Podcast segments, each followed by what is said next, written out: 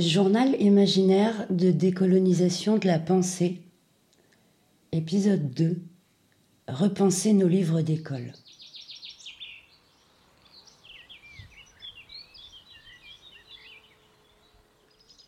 Je vous le disais l'autre jour, en ce moment j'habite toute seule, mais pas toujours et pas tout le temps. J'héberge des jeunes qui ont quitté leur pays pour découvrir le monde, apprendre, travailler et vivre leur vie. L'autre jour, j'en avais trois à la maison pour les vacances. Un Guinéen, un Ivoirien et un Malien. Et au, milieu du, festival de vannes dont il se gratifie dans ces moments-là, il apparaît à un moment donné que l'un d'entre eux est en train de se moquer euh, d'un deuxième au motif qu'il n'a jamais vu d'éléphant.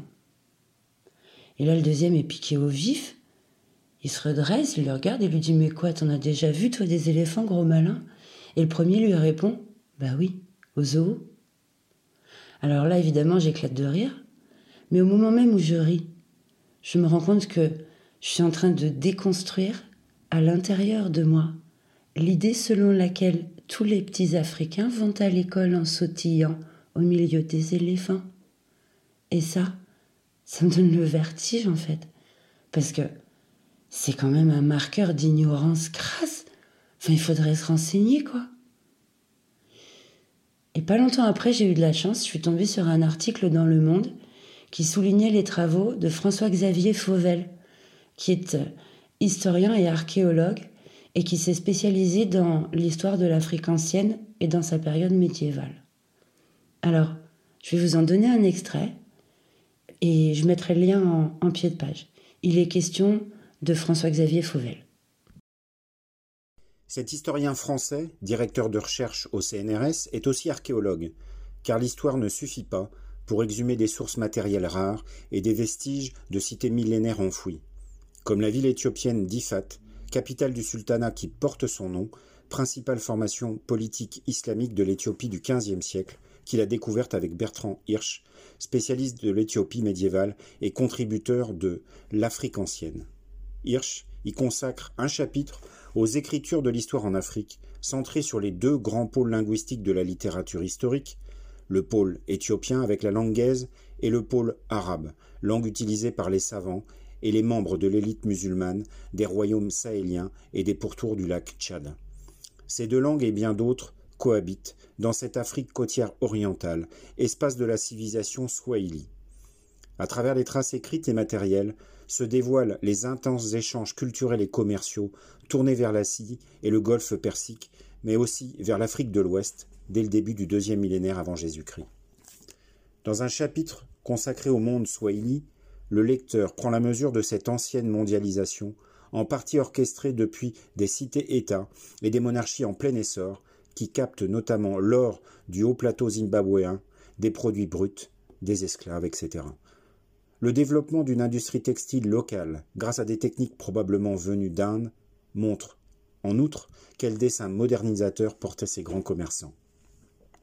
Ainsi, les marchands swahili sont-ils concernés par les soubresauts de l'économie globale, de la récession provoquée au XIVe siècle par la peste et les bouleversements climatiques dans l'océan Indien, à une reprise de l'activité tirée au siècle suivant par l'expansion de l'Empire ottoman ainsi que par les grands pôles économiques d'Asie du Sud-Est et de la Chine des Ming, dont les navires s'aventurent sur cette côte qui intrigue et fascine.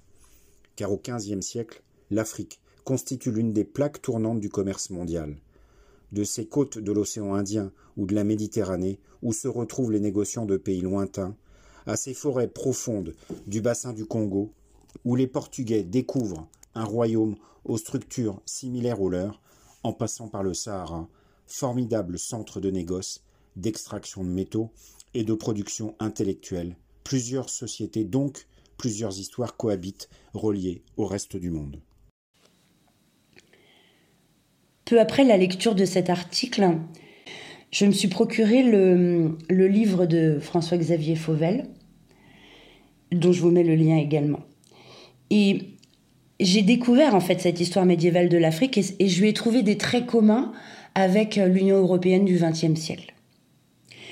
J'ai adoré apprendre que les maîtres artisans verriers italiens c'était inspiré fortement de techniques guinéennes qui existaient il y a 800 ans.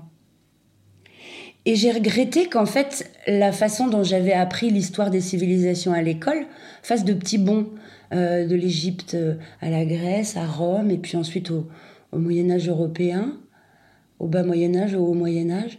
Enfin, j'ai trouvé qu'il manquait une composante, et en tout cas, je me suis étonnée qu'on ne m'ait pas appris plus de choses sur euh, ces civilisations africaines et sur la période médiévale et la, richesse de voilà, sociale et euh, euh, qu'elle emmenait avec elle.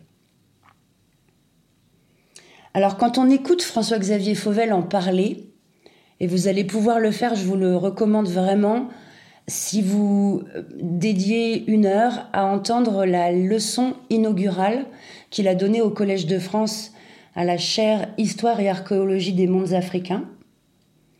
Si vous l'écoutez en parler, vous l'entendrez dire que un des drames de la colonisation, c'est le remplacement du récit historique. C'est qu'en fait, euh, euh, le, colon reprend à son compte le récit.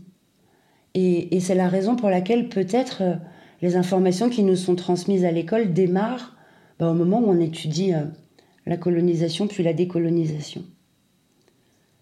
Alors moi je le regrette puisque bah, finalement l'histoire passée éclaire le présent et que je pense que si les histoires qui nous éclairaient étaient plus nombreuses, le présent serait plus lumineux.